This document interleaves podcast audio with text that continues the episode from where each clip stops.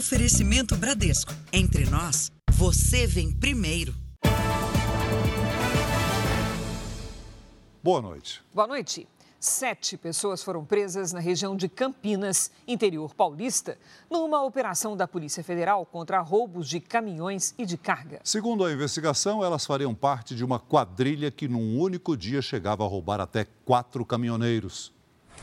Ainda era de madrugada quando 110 agentes federais e militares seguiram em ações simultâneas até as cidades de Jundiaí, Campo Limpo Paulista e Várzea Paulista. A região é considerada pela polícia como epicentro de roubos de carga e caminhões em São Paulo. Eles comercializam tudo, não só a carga, a venda da carga, mas também a venda do caminhão inteiro ou venda de peças do caminhão.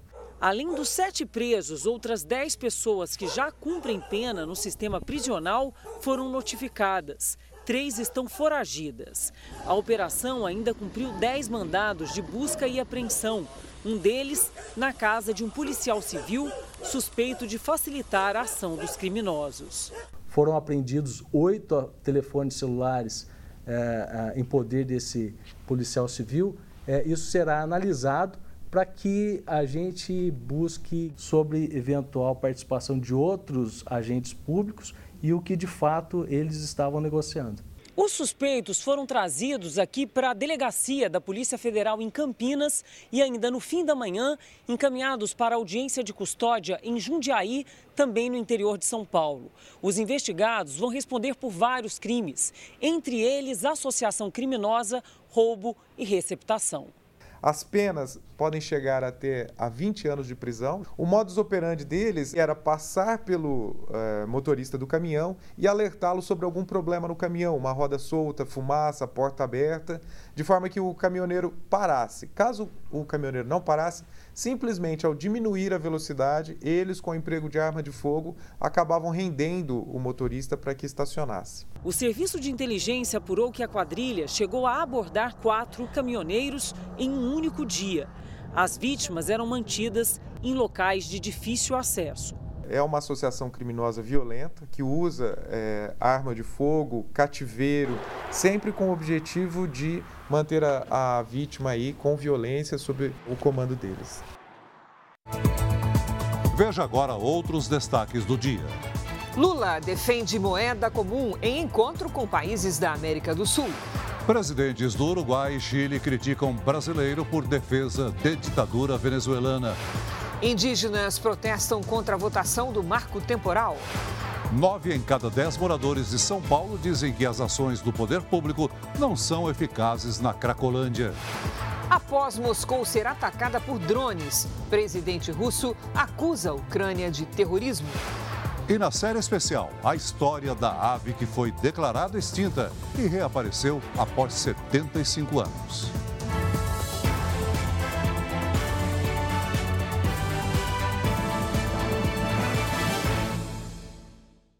Oferecimento Bradesco. Realize suas viagens com desconto na passagem no hotel. A polícia procura integrantes de uma quadrilha especializada em furtos de bicicletas elétricas no Rio de Janeiro. Um olho na onda e o outro na bicicleta elétrica. Só assim, Matheus consegue surfar na praia do Leblon. Às vezes sai da onda, se a bicicleta estiver num lugar fácil assim, a gente dá uma procuradinha nela, depois volta pro, pro fundo lá. A preocupação de Matheus se justifica.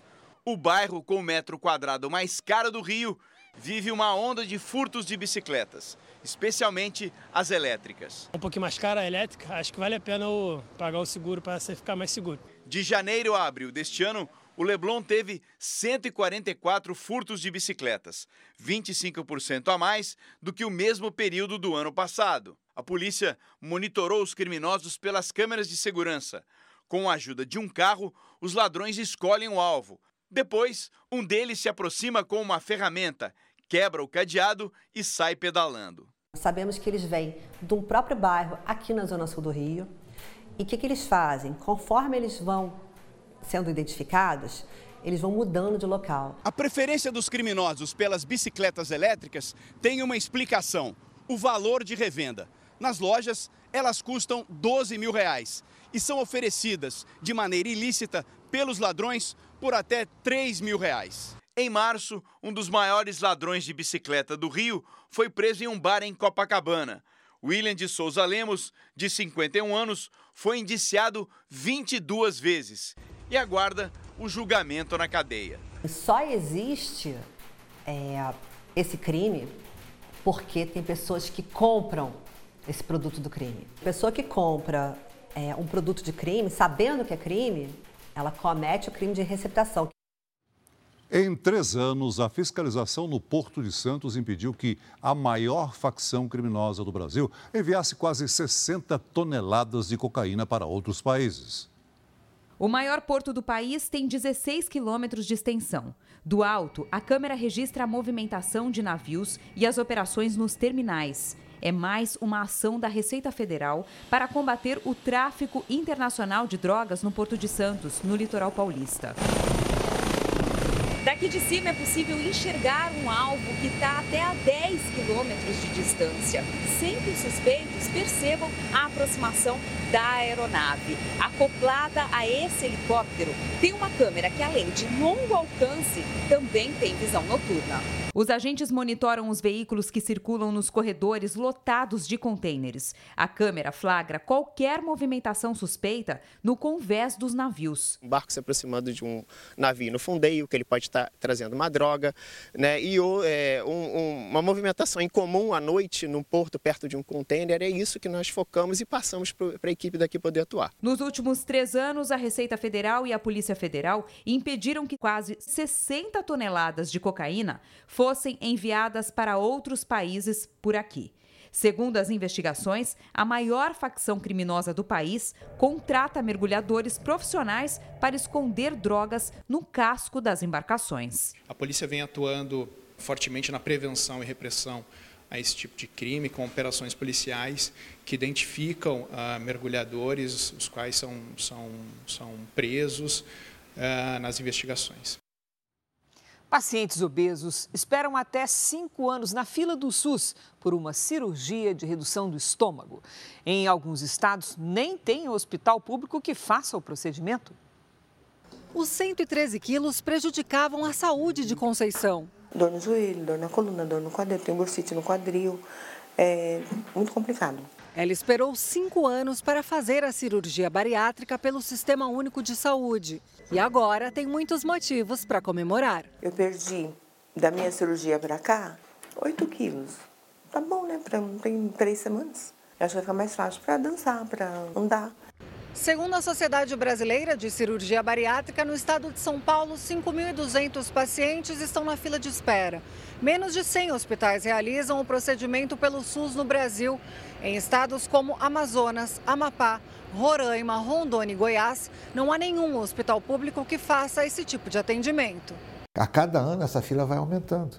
E agora, com a crise econômica, muitas pessoas perderam o poder aquisitivo, deixaram de ter um plano de saúde e foram para o SUS. A filha de Conceição também precisou passar por uma bariátrica. Na época, a Bruna pesava 178 quilos e foi obrigada a recorrer ao convênio médico. Se eu fosse esperar, provavelmente hoje eu não estaria aqui, porque eu não teria muito tempo hábil para aguardar. Esse especialista em cirurgia no aparelho digestivo explica que a bariátrica é indicada para pessoas com índice de massa corporal a partir de 35. A gente considera que a pessoa tem obesidade grau 2 e ela tenha mais de uma doença associada, ou seja, pressão alta, diabetes, doenças causadas ou pioradas pela obesidade, ou as pessoas que têm obesidade grau 3. Para calcular o índice, é preciso dividir o peso pela altura ao quadrado, ou seja, a altura multiplicada por ela mesma. Então, se uma pessoa tem 100 quilos e 1,60m de altura, ela tem um MC de 39,06. Quem consegue realizar a cirurgia vive com a esperança de ter uma vida mais saudável. Ela não simplesmente me fez emagrecer, ela me mudou drasticamente a minha vida. O Ministério Público do Rio de Janeiro analisa os pedidos de prisão de dois suspeitos pelo assassinato de Jeff Machado. De acordo com mensagens obtidas pela Record TV, o ator pode ter sido morto porque descobriu que havia caído num golpe. Dias antes de ser morto, Jeff Machado conversava com um suposto produtor de TV sobre a possibilidade de conseguir um papel numa novela. Nesta troca de mensagens com o homem, chamado Felipe, ele marca para o dia 25 de janeiro, data em que a vítima teria sido morta, o encontro para fechar o suposto contrato. Em outro diálogo, o ator conta para um familiar que está prestes a fechar um acordo com uma emissora de TV. Uma das hipóteses é que Jeff tenha sido morto por ter descoberto que estava sendo vítima de um golpe. A suspeita é que ele tenha pagado mais de 20 mil reais para garantir a vaga. Uma oportunidade que, segundo a polícia, nunca existiu. A polícia já encaminhou o pedido de prisão de dois suspeitos do crime ao Ministério Público. Um deles é Bruno de Souza Rodrigues. As investigações devem apontar se era ele quem estava fazendo movimentações financeiras em nome de Jefferson Machado após o desaparecimento. Três compras foram registradas na fatura do cartão de crédito do ator nos dias 25 e 26 de janeiro.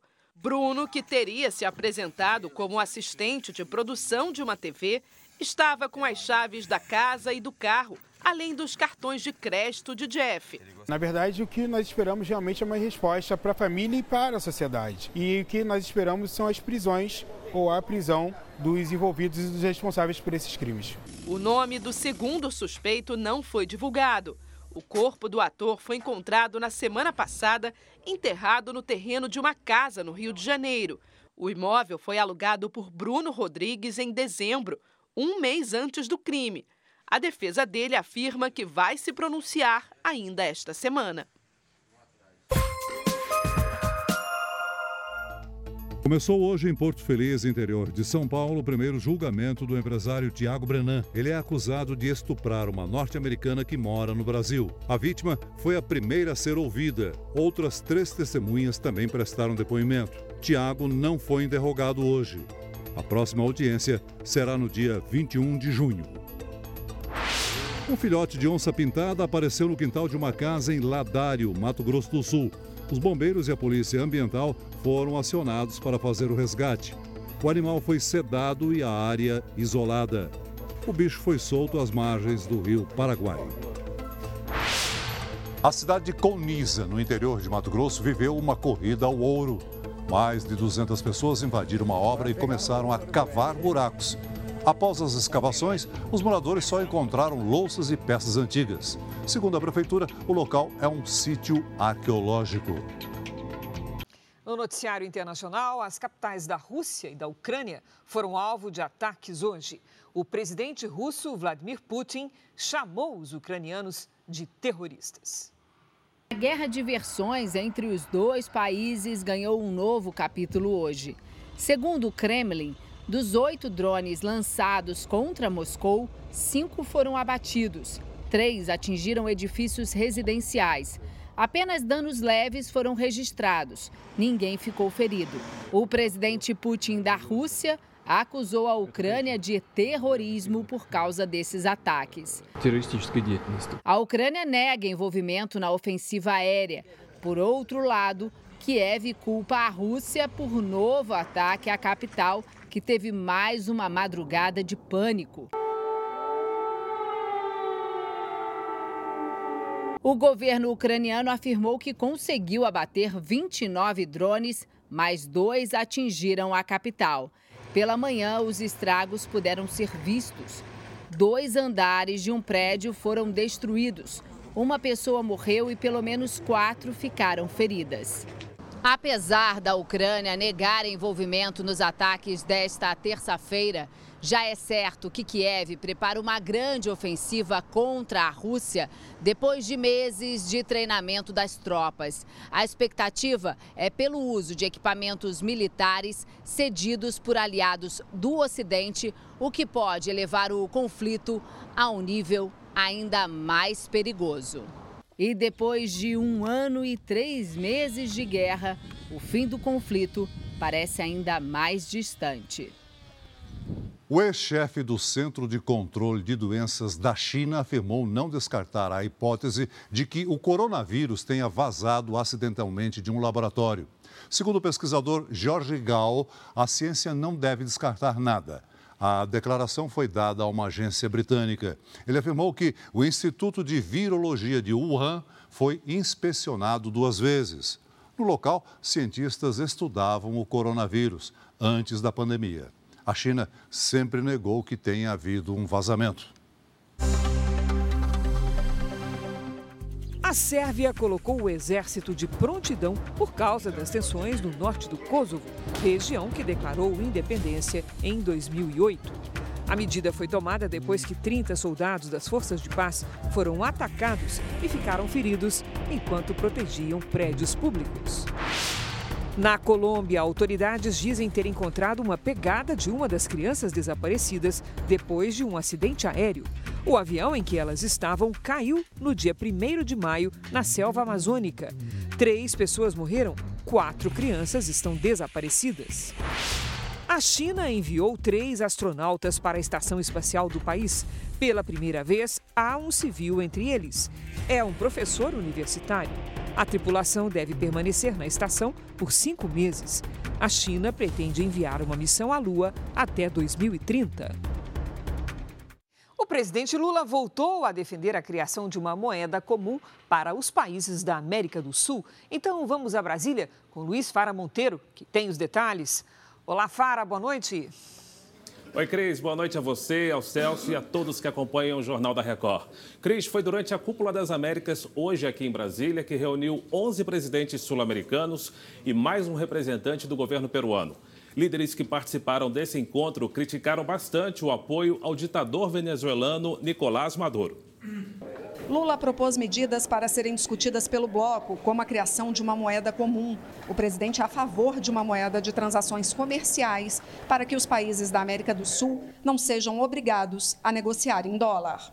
Aprofundar nossa identidade sul-americana também na área monetária, mediante mecanismos de compensação mais eficientes e a criação de uma unidade de referência comum para o comércio, reduzindo a dependência de moedas extra-regionais.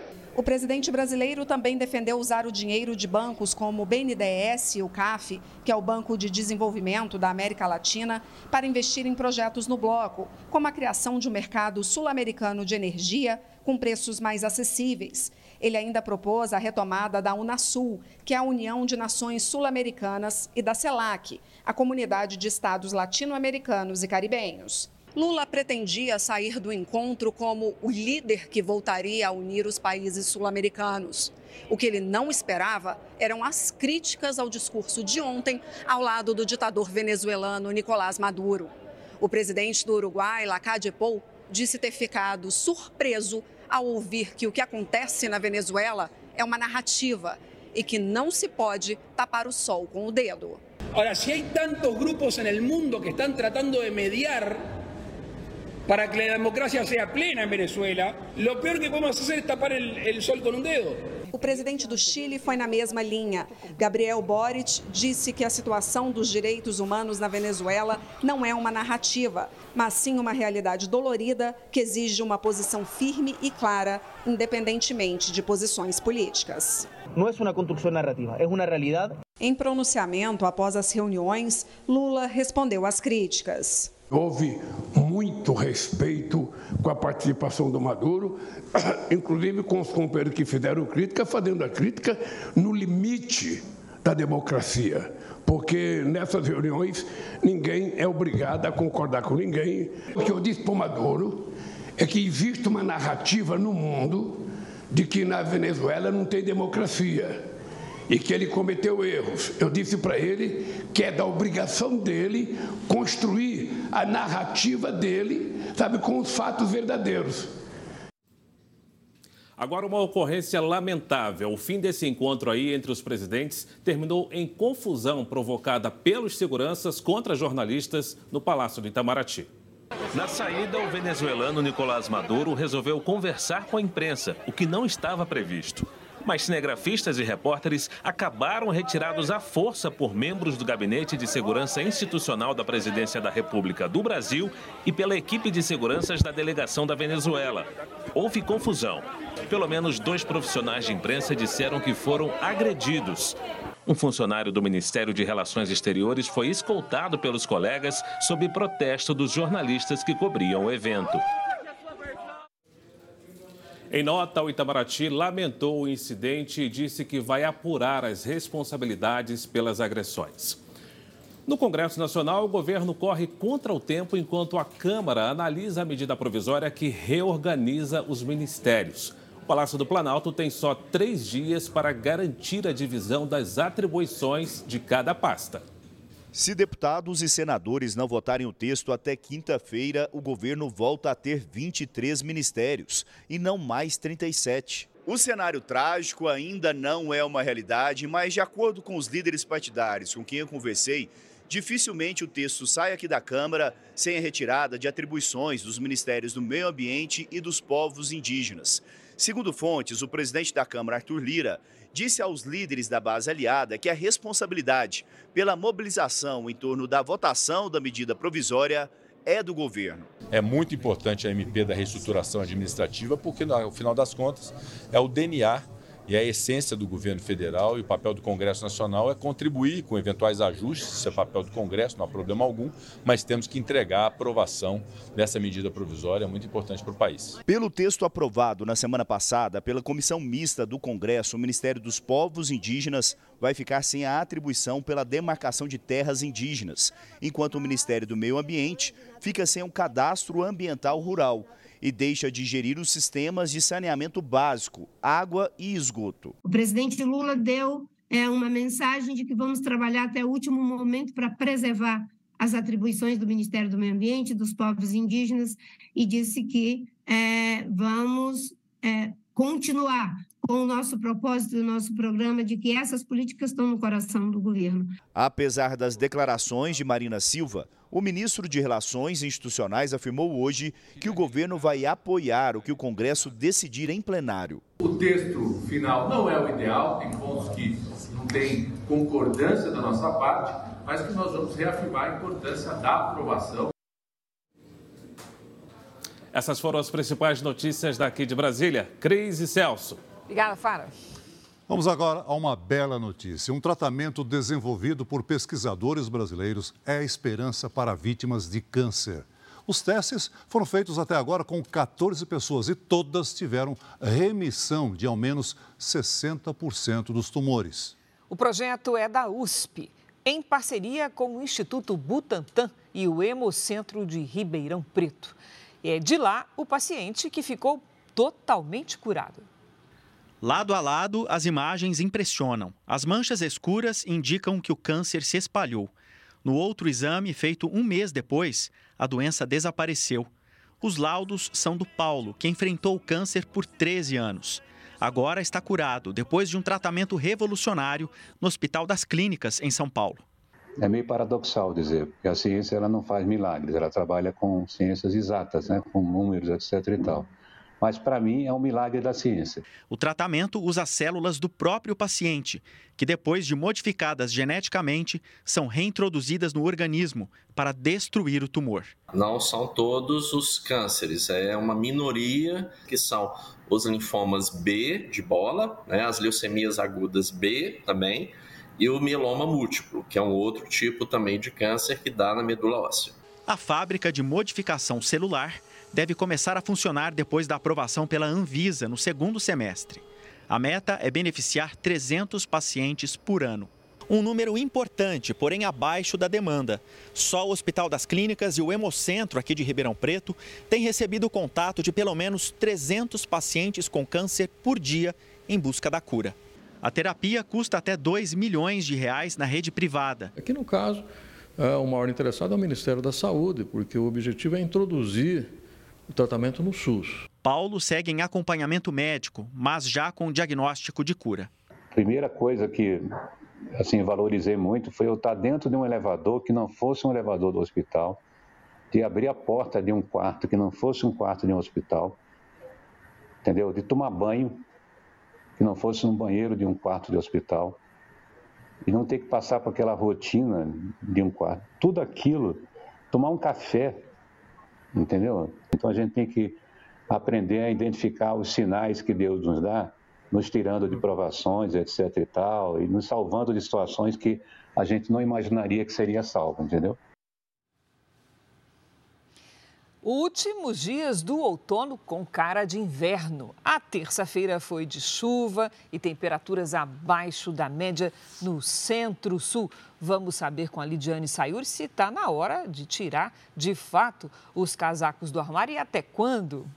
Oi, Lid, boa noite friozinho veio que veio, né? Sim, pelo menos até o fim da semana a gente segue assim, viu, Cris? Boa noite para você. Oi, Celso, muito boa noite. Boa noite a todos. As imagens de satélite mostram muitas nuvens de chuva espalhadas pelo Brasil. Nesta quarta-feira, uma circulação de ventos no oceano entre São Paulo e o Rio de Janeiro aumenta o risco de temporais no litoral. Nas áreas em destaque, há risco de alagamentos. No Rio de Janeiro, mar agitado, com ondas de até 2,5 metros. e meio. Nas áreas claras do mapa, aí sim, tempo firme. Em Porto Alegre, dia ensolarado, mas frio, com 24 graus. Em Vitória, chuva, sol e até 28. Em Campo Grande, dia chuvoso, com 22. Em João Pessoa, chuva e sol também com 30. E em Palmas, calorão de 33. A quarta-feira será de chuva e frio em São Paulo e no Rio de Janeiro. Máximas de 20 e de 25 graus. No Recife, chove a qualquer hora e faz 28. Em Cuiabá, o friozinho perde força. À tarde faz até 29. Tempo delivery. O Eduardo é de Boca do Acre, Amazonas. Vamos lá. Oi, Eduardo, boa noite. O calor e a umidade alta formam muitas nuvens e pode chover a qualquer hora até o fim da semana. Na quarta e na quinta, máxima de 29. A Cíntia pede previsão para a cidade de Bogotá, Colômbia. Opa! Delivery internacional aqui. Cíntia, boa noite para você. O sol aparece entre nuvens e pode chover em alguns bairros no fim do dia. O friozinho continua. Nesta quarta, mínima de 11 e máxima de 19. Participe do Tempo Delivery pelas redes sociais com a hashtag você no JR. Cris Celso. Obrigada, Lidy. Até amanhã, Lidy. Veja a seguir: CPI que investiga a máfia de apostas em jogos do futebol houve os primeiros depoimentos em Brasília. Inadimplência dos idosos cresce 15 vezes mais do que entre os jovens. 90% dos paulistanos acreditam que o poder público não faz o suficiente para acabar com a Cracolândia. Na série especial, a ave declarada extinta reaparece 75 anos depois na Cordilheira do Espinhaço, em Minas Gerais.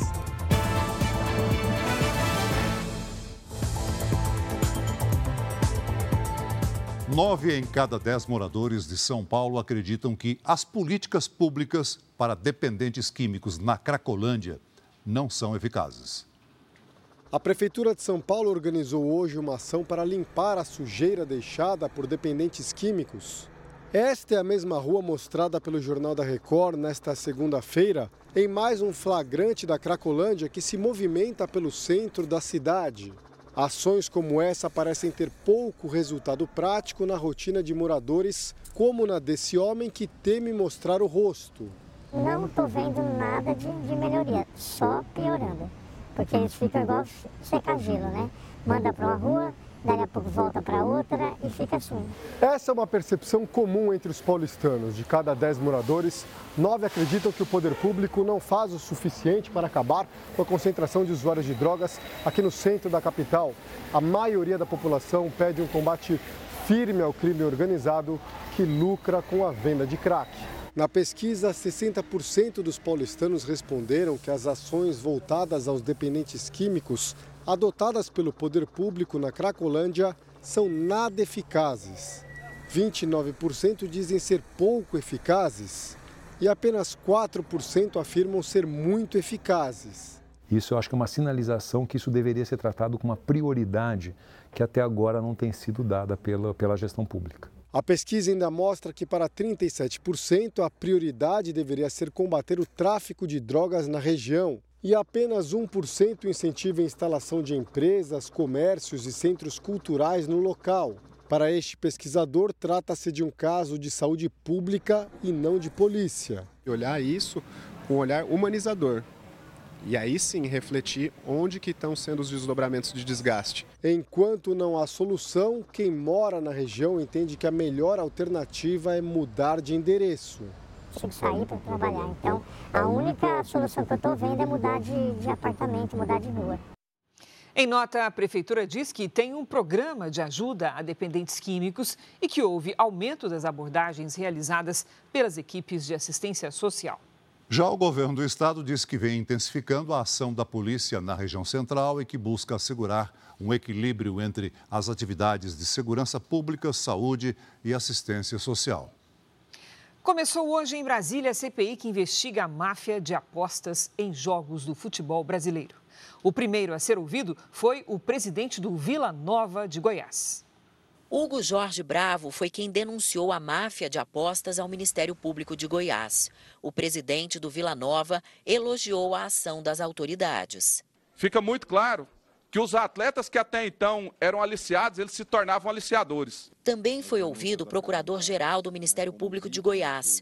Ele disse que não há indícios de participação de árbitros, dirigentes ou casas de apostas no esquema. Nenhuma evidência de participação das casas de apostas nesses esquemas. Não houve recolhimento de nenhum indício de que árbitros estivessem envolvidos. Até agora, o Ministério Público de Goiás denunciou 16 pessoas por manipulação em 13 jogos para beneficiar apostadores. O escândalo já causou o afastamento de oito jogadores de futebol.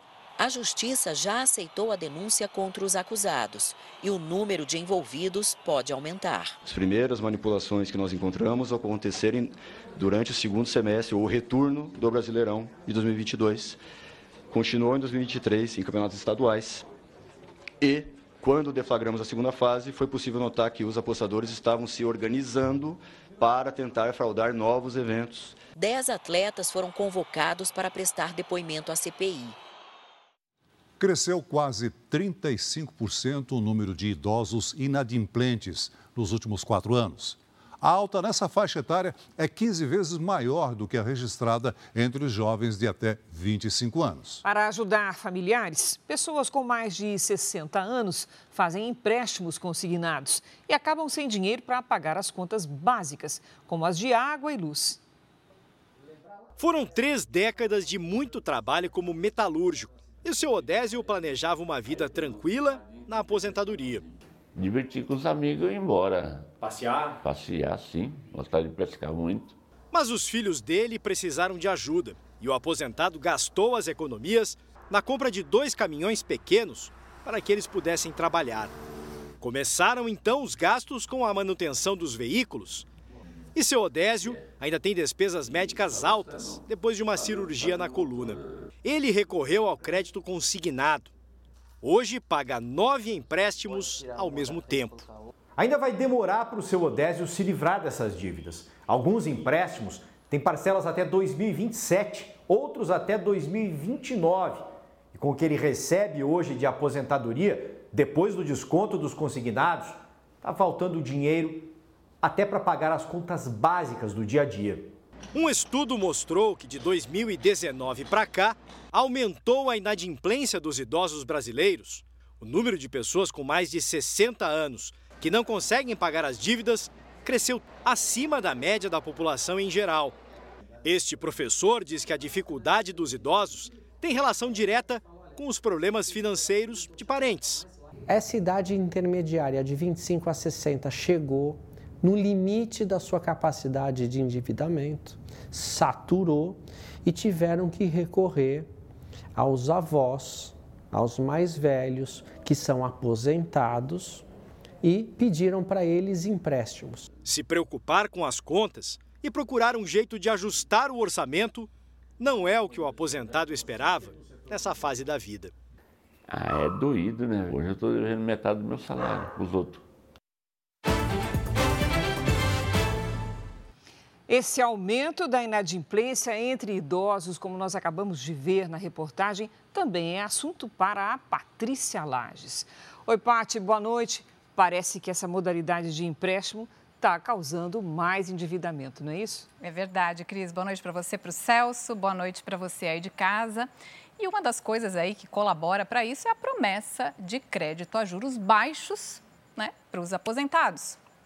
Como a gente viu aí na reportagem, os aposentados e pensionistas são alvos de muitas ofertas de crédito consignado. E o argumento mais convincente é de que os juros são baixos. Mas, na verdade, as taxas do consignado são apenas menores do que os juros cobrados em outras operações. Não é um empréstimo barato, é apenas menos caro. Vamos ver um comparativo aqui. Enquanto a taxa de juros do consignado para aposentados foi fixada aqui em 1,97% ao mês, a taxa média dos empréstimos não consignados é de 8% ao mês. Isso significa que um empréstimo de 3 mil reais no consignado para pagar em 24 meses teria aí menos de 800 reais só de juros. Agora, se fosse um empréstimo comum, só de juros seriam mais de R$ 3.800. Diante dessa diferença, são os aposentados que acabam aí se endividando. Você frisou bem, né, Paty? É um pouco menos caro, né? Mas também significa que o aposentado vai ficar com essa dívida e com esse gasto por muito tempo, né? É o caso, né, do seu Odésio que a gente viu na reportagem, né, Cris? Tentando ajudar outras pessoas, ele fez nove empréstimos e está agora com dívidas até 2029. Então, aqui vai um recado para você que é aposentado. Esse benefício é seu, é para a sua segurança e para suprir as suas necessidades acima de qualquer coisa. Cris, Celso. Obrigada, Paty. Morreu aos 89 anos o juiz da corte de Haia, que era um sobrevivente dos campos de concentração nazistas. Thomas Burgenthal nasceu na antiga Tchecoslováquia e chegou a lançar um livro de memórias que foi traduzido para mais de dez idiomas. Na obra, ele relata como foi levado para o campo de Auschwitz, na Polônia, aos 10 anos de idade e como sobreviveu. No final da Segunda Guerra Mundial, Thomas se reencontrou com a mãe, deixou a Europa e migrou para os Estados Unidos, onde se formou em direito. A causa da morte não foi divulgada. Olha, especialistas e executivos de tecnologia afirmam que a inteligência artificial pode ser uma ameaça à humanidade, como as pandemias e a guerra nuclear. O documento foi assinado por 350 pessoas ligadas a empresas de tecnologia e afirma que diminuir o risco de extinção pela inteligência artificial deve ser uma prioridade global.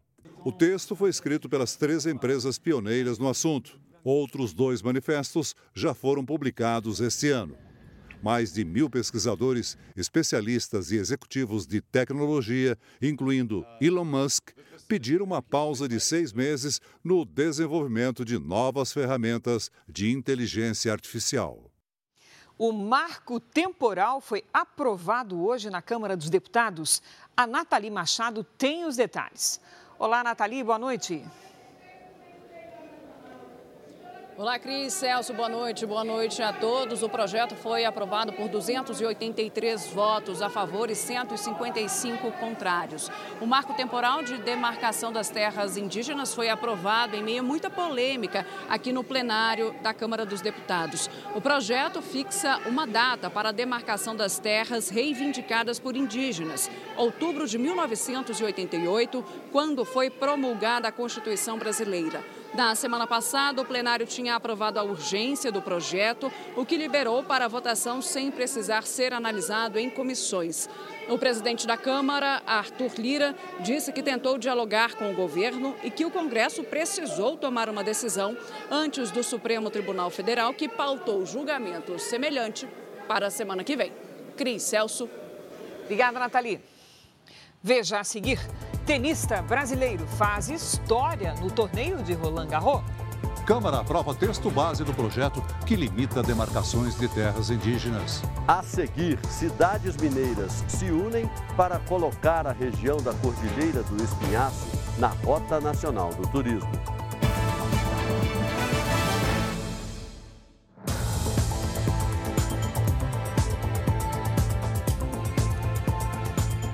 Mais de 16 milhões de documentos falsos circulam pelo país. Criminosos usam as falsificações para abrir contas, contratar serviços e até pedir empréstimos. E o pior é que as pessoas prejudicadas sequer imaginam que tiveram os dados pessoais roubados. Mais de 15 documentos foram encontrados em uma casa na cidade de São Paulo. As falsificações já estavam prontas para serem usadas. Tinham algo em comum: dados de pessoas da cidade de Araraquara, no interior paulista. Guilherme foi uma das vítimas. Ele só soube ao ser contatado pela produção do Jornal da Record. A perfeição do documento falso assustou o rapaz. Eu consigo identificar que o nome está correto, o número de CPF correto, nome dos meus pais correto, cidade de nascimento correto, assinatura também correta, apenas a foto que está diferente da minha. A estimativa é que circulem no país mais de 16 milhões de carteiras de identidade falsificadas. O estrago que isso pode causar é grande. Criminosos costumam usar os documentos para abrir contas, contratar serviços, pedir empréstimos. Para a polícia, um dos maiores falsificadores do país é este homem, Marco Aurélio Silva, conhecido como Coruja. Ele chegou a ser preso, mas aproveitou uma saída temporária para fugir. Os agentes estão atrás dele, inclusive para apurar se Coruja tem ligação com o material apreendido em São Paulo. E o padrão dele realmente é o estelionato com utilização de documento falsificado, né? Sempre com obtenção de vantagem devida, causando prejuízo para alguém, as autoridades reforçam que é preciso tomar cuidado e jamais postar fotos dos documentos na internet. Cuidado com informações de valoração de endereços, CPFs. Pessoas colocam, às vezes conversam, como se estivesse conversando frente a frente com outra pessoa e colocam isso numa rede social. O Guilherme ainda não sabe o que os criminosos pretendiam fazer ou se fizeram algo com a falsificação da identidade dele mas já pensa nas providências. A primeira coisa que me veio na cabeça é fazer um boletim de ocorrência né, com a polícia e procurar um advogado para poder me auxiliar em qualquer questão. Eu fico com medo do futuro, né? Não sei exatamente o que pode acontecer. Você viu há pouco que a Câmara aprovou o marco temporal. Mais cedo, indígenas protestaram em várias regiões do país contra mudanças na demarcação de terras. Na capital paulista, indígenas da etnia Guarani protestaram na rodovia dos Bandeirantes que foi interditada. Houve várias tentativas de negociação, mas não deram certo. A tropa de choque então usou bombas de efeito moral. Alguns indígenas revidaram com flechas. As pistas só foram liberadas depois de três horas. Em Santa Catarina, na região de Chapecó, indígenas bloquearam a BR-101, principal via de acesso no oeste catarinense. A pista só foi liberada depois de uma negociação com a Polícia Rodoviária Federal. No Maranhão, indígenas ocuparam a BR-316. Em Brasília, um grupo se reuniu em frente à Biblioteca Nacional e de lá os manifestantes foram até o Congresso. Eles também protestaram contra a morte de indígenas no país. Aqui em Mato Grosso do Sul, que tem a segunda maior população indígena do país, rodovias também foram bloqueadas por lideranças de comunidades indígenas. Estradas estaduais e federais ficaram interditadas na altura dos municípios localizados na região de fronteira com o Paraguai. Os advogados André Ramos Tavares e Floriano de Azevedo Marques tomaram posse há pouco como ministros titulares do Tribunal Superior Eleitoral. Os dois foram indicados pelo ministro Alexandre de Moraes e confirmados pelo presidente Lula. Ramos era ministro substituto do tribunal e Floriano é professor titular da Faculdade de Direito do Largo São Francisco, em São Paulo. Estiveram na cerimônia autoridades dos três poderes além do presidente da Câmara, Arthur Lira, e do Senado, Rodrigo Pacheco, e ministros do Supremo Tribunal Federal. Alexandre Pato se apresentou hoje como novo reforço do São Paulo. Essa é a terceira passagem do atacante pelo São Paulo. Aos 33 anos, ele assinou o contrato com o clube até o fim do ano.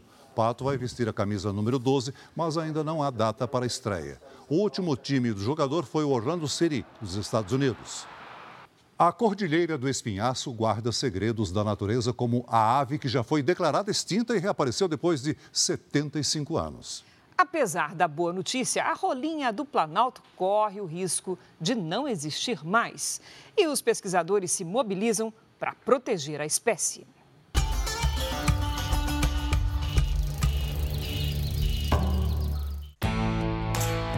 Nas rodovias desertas do norte de Minas Gerais, o som do cavalo pode ser mais comum que o de carros.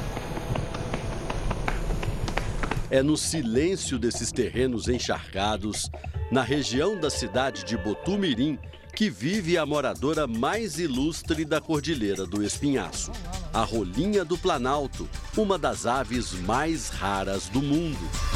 É preciso chegar bem cedo, porque é nas primeiras horas da manhã que a ave sai para se alimentar. Ou seja, neste horário existe uma probabilidade maior da espécie ser vista.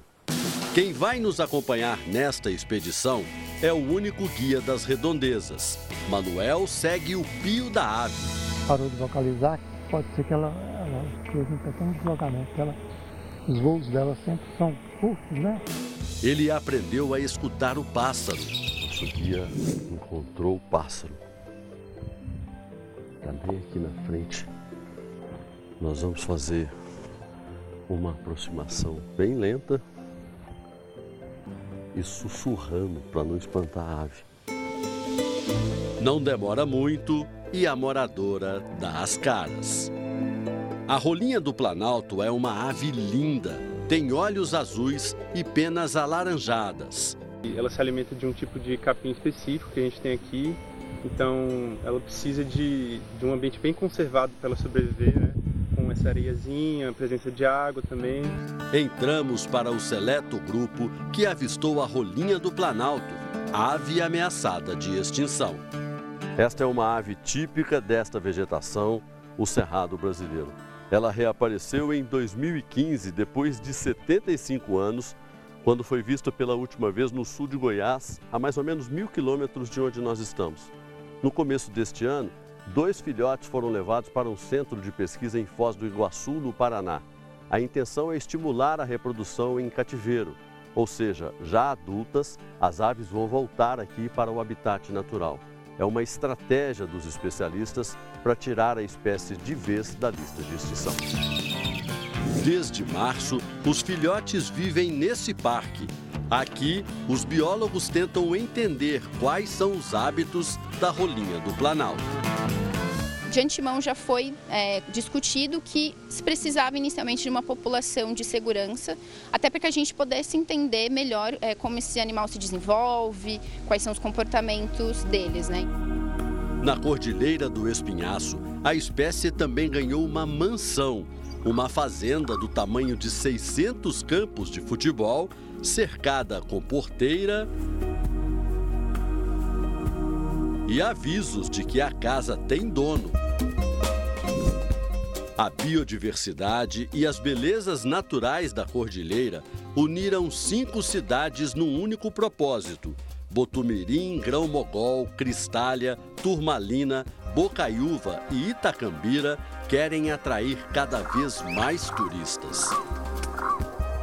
A gente quer preservar isso aqui, tudo que nós temos, mas além da preservação, a gente quer que a comunidade ganhe e usufrua disso também. O primeiro passo foi capacitar os moradores da região.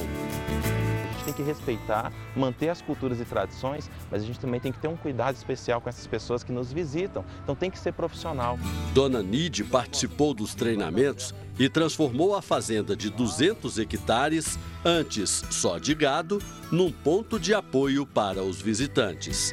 Porque é um sonho antigo. Há mais de 20 anos eu comecei a falar de turismo em Botumirim. Além de aumentar a renda da propriedade, Dona Nide fez novos amigos, servindo a tradicional comida mineira feita no fogão a lenha. Baiano de Tacaré, Nido se tornou hóspede frequente.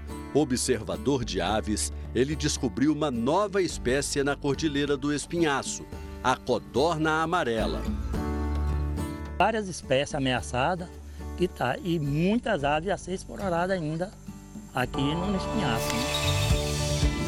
Além das aves raras, a cordilheira abriga insetos que só vivem nessa região. Cada montanha que a gente vai tem um grupo muito diferente de insetos da outra montanha. Então cada montanha é muito particular, tem espécies únicas ali. Raras ou não, as espécies reveladas na cordilheira são levadas para laboratórios, como os das universidades de São Paulo e de Minas Gerais. A partir das análises feitas em microscópios, elas são identificadas e catalogadas. A lista já tem mais de 10 mil espécies, insetos que têm um papel fundamental na preservação da Cordilheira do Espinhaço. E o funcionamento desses sistemas só é, ocorre se tiver tudo bem equilibrado com a presença dos insetos, das plantas e dos vertebrados ali presentes também. Ano em que comemora sete décadas de história, a Record TV dá um presente para a cidade de São Paulo. A torre que fica na sede da emissora ganhou uma iluminação especial para celebrar o aniversário. Quem passa a noite pelo bairro da Barra Funda, na zona oeste da capital paulista, seja de carro, a pé ou de trem, enxerga de longe a torre iluminada. O show de luzes marca a comemoração dos 70 anos da Record TV no dia 27 de setembro. Até lá, a iluminação dará cores à cidade que abriga e acolhe a emissora mais antiga em atividade no Brasil. Essa edição termina aqui com as imagens da Torre da Record em São Paulo. E à meia-noite e meia tem mais Jornal da Record. Fique agora com a série Reis. E logo depois de Jesus, a zona de risco vai ser formada ao vivo em A Grande Conquista. Ótima noite para você. Boa noite.